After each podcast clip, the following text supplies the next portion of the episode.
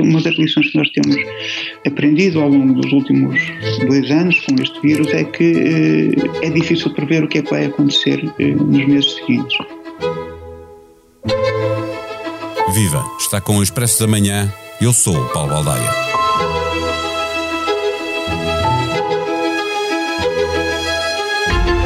Há muito que ultrapassamos a percentagem da população vacinada que considerávamos suficiente para atingir uma imunidade de grupo.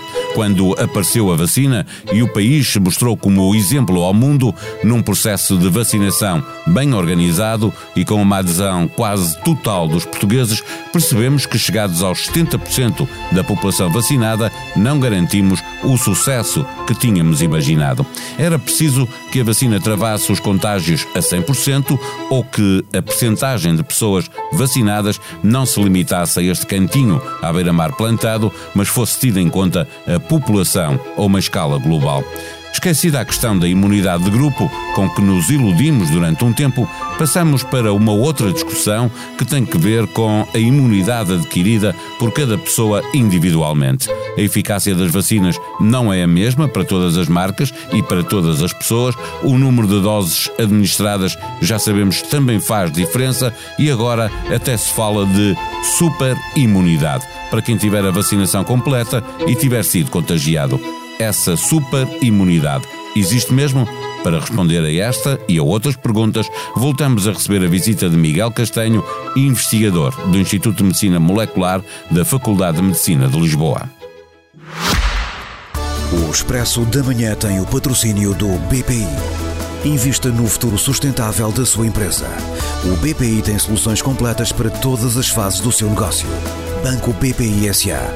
Grupo CaixaBank registado junto do Banco de Portugal sob o número 10. Viva professor Miguel Castanho. O que é feito da imunidade de grupo que tantas ilusões criou eh, quando apareceram as primeiras vacinas? Bom, de facto foi, foi uma ilusão, não era? Era uma expectativa.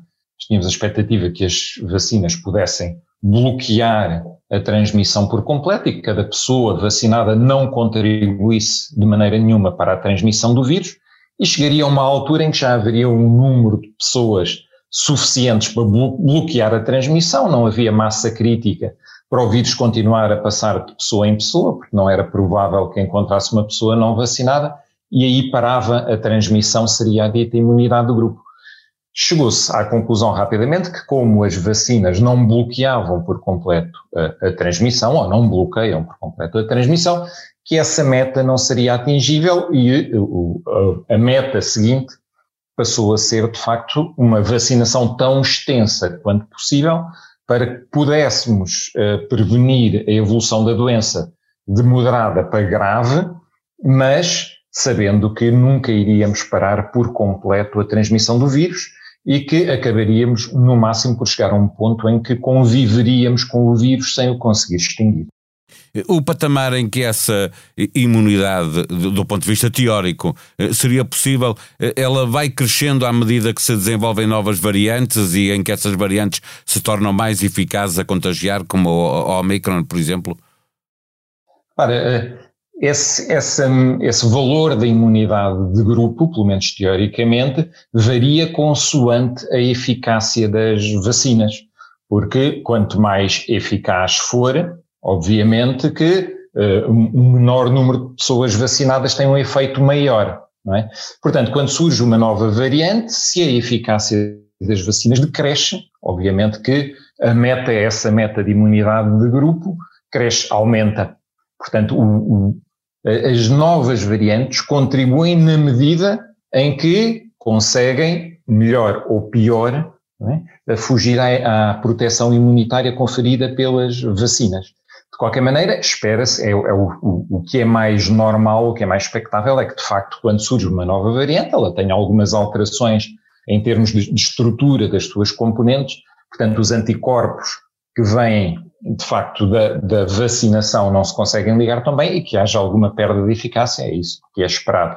É isso que acontece, por exemplo, também na vacina da gripe, e por isso é que nos vacinamos todos os anos, todos os anos aparece uma nova variante, todos os anos se cria uma nova vacina, e, portanto, há uma, há uma periodicidade, quer no aparecimento das novas variantes, quer na vacinação. É expectável que apareçam vacinas mais eficazes, que se vão desenvolvendo. Os mesmos laboratórios que fizeram estas vacinas estão a trabalhar para melhorar a eficácia das vacinas.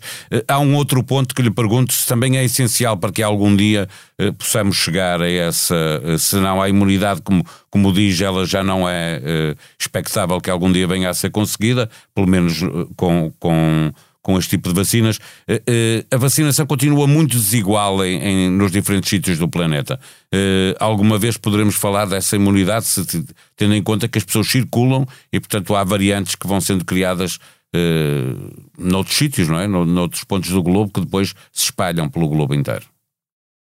Creio que o, a pandemia já atingiu uma dimensão de tal ordem, porque ela é verdadeiramente mundial, não há canto nenhum deste mundo onde não tenha chegado o vírus. Os desequilíbrios são de tal forma, quer porque ah, há condições ambientais muito diferentes nos, nos vários, nos vários locais do, do, planeta, quer porque de facto também há uma distribuição de recursos e uma capacidade de intervenção que é muito diferente, e há uma grande parte do mundo que está subvacinado, uh, e portanto é esta, esta extensão do problema e a heterogeneidade do problema, eu creio que permitem dizer que nós não vamos conseguir nunca fazer a extinção do vírus e, portanto, não chegaremos lá também pela meta da imunidade de, de grupo.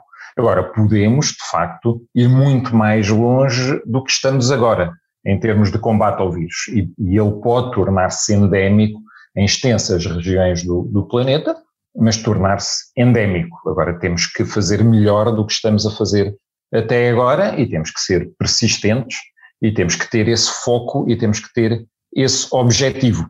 Enfim, em termos humanitários e, e em termos de saúde pública, é o que há a fazer. Individualmente, vamos olhar agora para a imunidade em cada um. Surgiu agora um estudo que fala de uma superimunidade para quem tenha sido vacinado e tenha testado positivo. Há diferentes graus de imunidade, de acordo com o tipo de vacina que nos foi administrada ou da variante em que eventualmente tenhamos sido contagiados. Há essa diferença e a idade também tem peso já agora? Sim, quer dizer, todos, em princípio, todos os fatores que contribuem para a doença também contribuem para o, o desfecho da eficácia, até da, da, segurança da vacinação. Agora, quer dizer, temos que ter alguma ordem aqui assim neste problema que é muito complexo. Bom, e, e o que é que acontece, o que é que é dominante em termos gerais? É que nós temos uma vacina que foi desenvolvida nos primeiros tempos da pandemia, portanto foi desenvolvida ainda tendo em conta a primeira das variantes. Depois disso já existiram várias variantes que se tornaram dominantes, a do Reino Unido, a Delta, agora a Omicron, noutras zonas do planeta, a variante Manaus, por exemplo, a primeira variante da, da África do Sul. E, portanto, a, a, a vacina foi projetada para um, uma variante que já não é dominante nesta altura e sofreu ligeiros decréscimos de atividade, de eficiência, quando fomos passando de variante para variante, aliás, como é normal e expectável. Nunca perdeu uh, eh, um, eh, grande parte da sua eficácia, perdeu um pouco na, na, proteção contra doença grave, felizmente, e portanto a vacinação mantém-se válida, mas é um facto que há uma pequena desatualização das, das, das vacinas à medida que aparecem novas variantes. O que é que acontece também? A vacina baseia-se na ação de uma determinada peça, de um determinado componente do vírus, que é a proteína S. Portanto, há, um, há uma imunidade base que é conferida por vacina, baseada num elemento do vírus, e, obviamente, isto foi extremamente importante para salvar vidas até agora no contexto pandémico. Só quando há infecção natural, é? quem for infectado agora, e a maior parte das pessoas estão a ser infectadas agora, nós temos cerca de 5% neste momento da população doente, ou pelo menos infectada, o que acontece? Estas pessoas já estão a adquirir imunidade ao vírus que é, eh, que é dominante nesta altura, portanto, estão, estão muito atualizadas em termos de imunidade, muito mais atualizadas do que as pessoas que foram só vacinadas, e por outro lado, a infecção natural expõe o sistema imunitário a vários componentes do vírus, a todos os componentes do vírus que estão acessíveis. Portanto, não é só a proteína S em que se baseia a vacina, mas várias outras proteínas.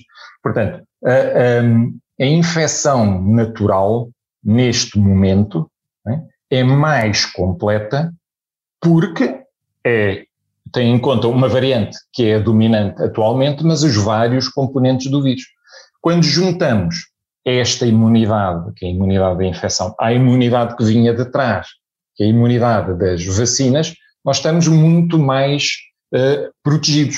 Estamos protegidos de forma mais completa, mais variada, digamos assim, mas também de forma muito mais uh, dirigida, digamos assim, para, para uh, a variante que neste momento é dominante. Portanto, é este conjunto de fatores que leva a que, de facto, as pessoas que foram primeiro vacinadas e agora estão a ser infectadas tenham uma imunidade acrescida.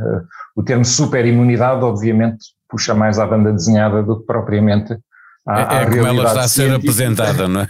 Eu sei, eu sei, mas, mas eu sei, eu sei, quer dizer, e cria uma impressão que é, que é boa em, em comunicação, mas, mas em, em, termos científicos é um bocadinho. E, é, um, é um bocadinho Pode ser enganador e arriscado, não é? Porque pode dar a sensação de que exatamente. quem foi contagiado e tem a vacina não, não corre sim, risco tá. nenhum e isso não, não sim, é. Sim não é verdade. Pode dar a sensação que essa pessoa está dentro de uma redoma onde não entra o vírus. É Exatamente. É Deixa-me fazer uma outra pergunta de leigo, porque se, se nós dizemos que, que, que uma pessoa contagiada tem uma imunidade mais forte, como esteve a explicar agora, do que uma pessoa que foi vacinada, porque não está só num elemento do vírus, está em uhum. vários, em contacto com os vários, isso significa que uma pessoa, porque acontece, uma pessoa que foi contagiada duas vezes, eh, eh, significa que pode também essa pessoa uh, estar bastante mais protegida? Uh, é isso que significa? Por, ou, seja, a probabilidade de ser contagiada duas vezes já é rara, uma terceira será muito difícil. Pois esse, essa questão é, é, muito boa e chama-nos a atenção para um outro, um outro fator que baralha esta lógica, que é eventualmente o aparecimento de novas variantes. É?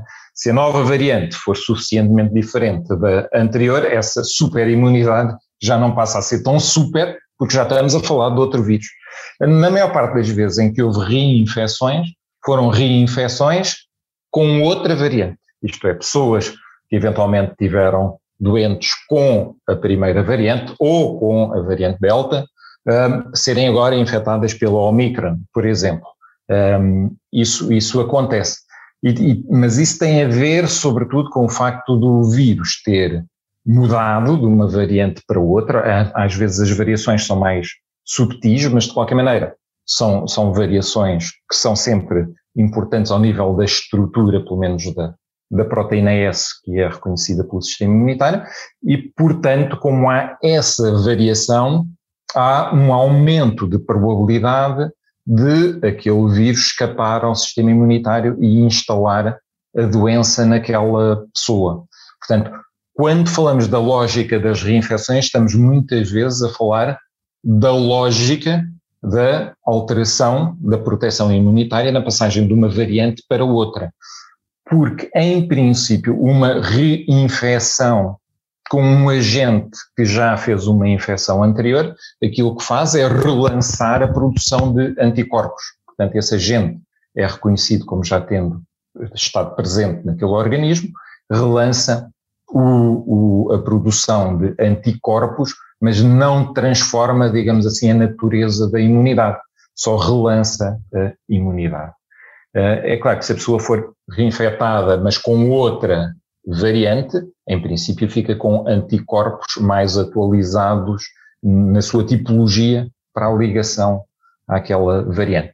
É claro que enquanto tivermos novas variantes a aparecer, temos sempre o potencial de estar a relançar a pandemia. Aliás, foi isso que, foi isso que observamos com a instalação da variante do Reino Unido primeiro, depois da Delta e agora da Omicron. Cada uma delas veio relançar a pandemia. Para fecharmos esta conversa, daquilo que nos está a dizer, ver se percebi direito, eh, toda a imunidade acaba por ter um prazo de validade, é isso? Aí, aí temos, que ser, eh, temos que ter bem presente se estamos a falar do prazo de validade em relação àquela variante uh, que construiu não, em relação ao vírus. Pergunta em relação ao vírus, porque há mudanças, não é? Há variantes, por isso é que Quer dizer, é mais complicado. O aparecimento o aparecimento de uma nova variante, sobretudo se for significativamente diferente da variante anterior, pode obrigar um, inclusive a atualização das vacinas e o lançamento de vacinas atualizadas, porque a, a, a imunidade que confere proteção pode, de facto, necessitar de ser atualizada também, não é? Portanto, cada vez que chega uma nova variante, se ela for significativamente diferente da anterior, pode eventualmente escapar aos anticorpos é? que uh, resultam da imunidade anterior e, e, há sempre o potencial de uh, quase voltar atrás é? e haver um, um, um recomeçar de uma nova fase.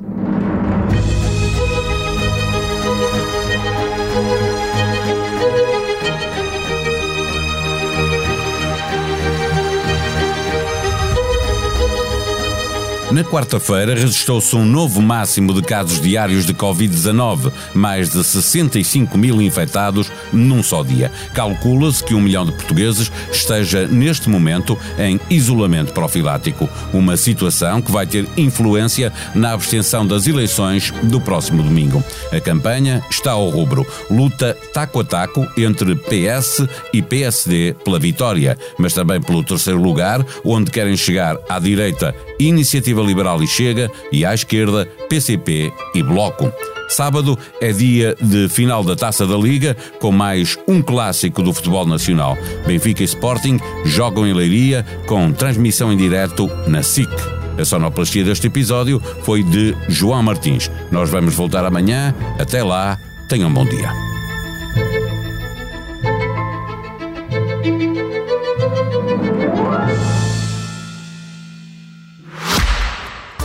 Expresso da Manhã tem o patrocínio do BPI. Invista no futuro sustentável da sua empresa. O BPI tem soluções completas para todas as fases do seu negócio. Banco BPI SA. Grupo CaixaBank. Registrado junto do Banco de Portugal sob o número 10.